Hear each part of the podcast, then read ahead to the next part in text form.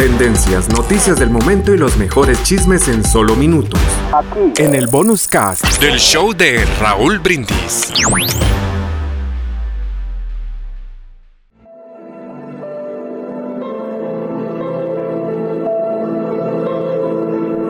Unos meses antes de nacer yo, mi papá conoció a un forastero que acababa de llegar a nuestro pueblo. Desde el primer momento mi padre quedó prendado de su encanto y al poco tiempo lo invitó a vivir con nuestra familia. Todos lo aceptaron desde el primer momento y pocos meses después, cuando llegué yo, él estuvo presente para darme la bienvenida al mundo. Durante mi infancia, nunca se me ocurrió preguntarme por qué estaba en nuestra casa. En mi mente infantil, cada miembro de la familia ocupaba su lugar. Por ejemplo, mi hermano Roberto, que me llevaba cinco años, era mi modelo a seguir. Y mi hermanita Pamela, al ser menor, me daba la oportunidad de hacer de hermano mayor. Mis padres eran los maestros complementarios. Mamá nos enseñó a amar la palabra de Dios y mi papá a obedecerla. Su parte, el forastero se dedicaba a contarnos historias. Él era capaz de imaginar los relatos más fascinantes y constantemente nos narraba aventuras, misterios y comedias. Cada noche toda la familia se reunía a su alrededor para disfrutar de sus historias durante varias horas. Si yo tenía alguna pregunta de política, historia o ciencias, él sabía todas las respuestas. Conocía a la perfección la historia y las anécdotas del pasado. Comprendía el presente y parecía poder predecir el futuro. ¿Y cómo dibujaba? Los dibujos que hacía eran tan naturales que no sabía si era dibujo o fotografía. Era el mejor amigo de nuestra familia. Él fue el primero que nos llevó a papá, a Roberto y a mí a un partido de primera división de la Liga de Fútbol. Siempre nos animaba a ver películas y hasta lo arregló todo para que pudiéramos conocer a varios astros del cine. Nunca paraba de hablar. A papá no parecía importarle, pero a veces mamá se levantaba en silencio y se iba a su cuarto a orar mientras todos los demás escuchábamos cautivados un relato del forastero sobre algún lugar lejano. Ahora me pregunto si quizás oraba para que el forastero se marchara de casa.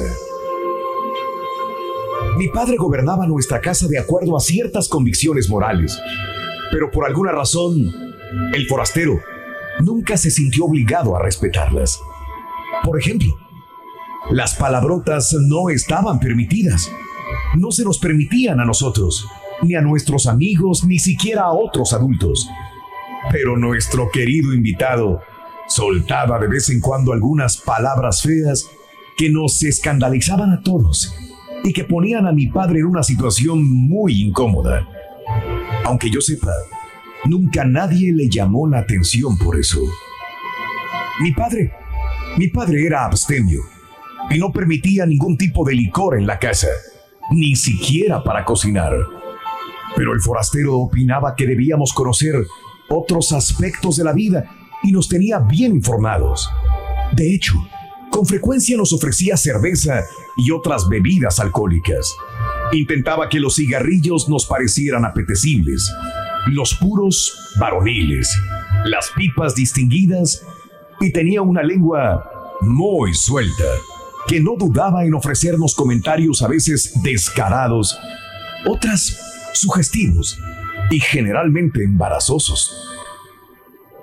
Soy consciente de que el forastero influyó en gran manera en el concepto que me formé de lo que eran y cómo debían ser las relaciones sexuales. Ahora que lo pienso, creo que fue únicamente por la gracia de Dios que ese forastero no tuvo más influencia en mí. Innumerables veces se enfrentó a los valores que defendían mis padres, pero ellos casi nunca lo reprendían. Por eso nunca le pidieron que se fuera de casa. Ya han transcurrido más de 30 años desde que ese forastero vino a nuestra casa. Mi papá, desde luego, ya no está tan fascinado con él como en los primeros tiempos. Pero cualquier persona que entre en la sala de mis padres aún lo verá allí, sentado en un rincón, a la espera de que alguien quiera escuchar alguna de sus historias o consejos. ¿Qué cómo se llama? En realidad no lo sé. Nosotros siempre lo llamábamos televisor.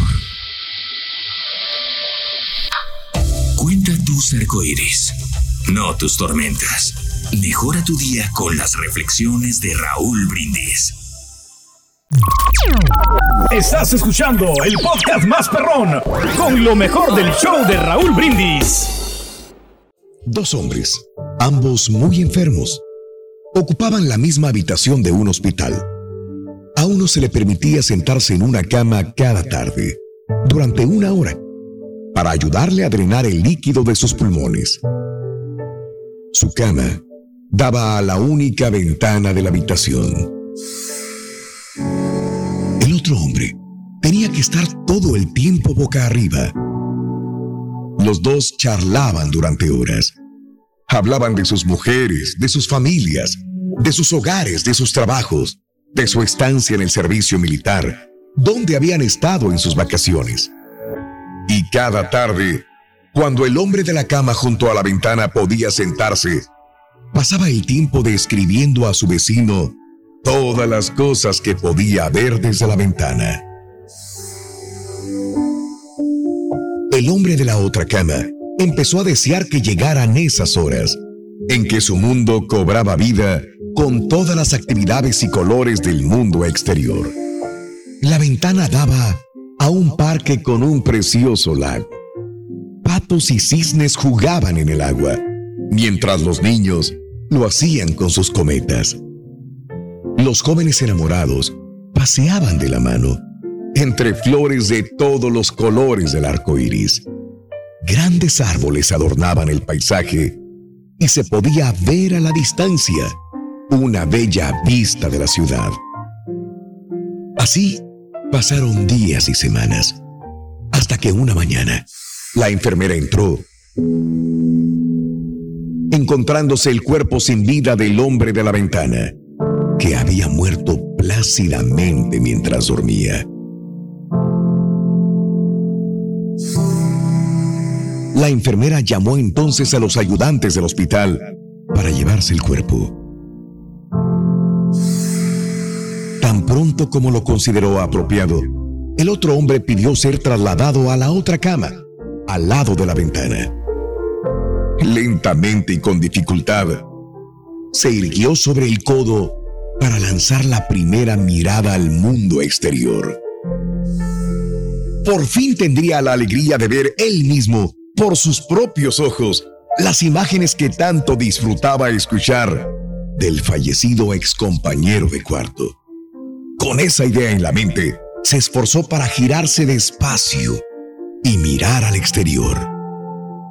Y entonces se encontró con una pared. Sí, una pared blanca.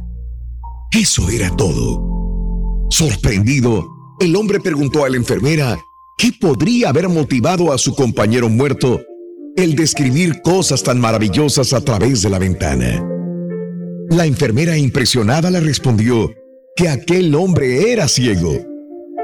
Quizás lo único que quería era animarle a usted, le dijo. Recuerda, el dolor compartido es a la mitad de pena, pero la felicidad, cuando se comparte, es doble. Lecciones de la vida para sonreír. This is the Mexican way. Oh yeah. This is the Mexican way.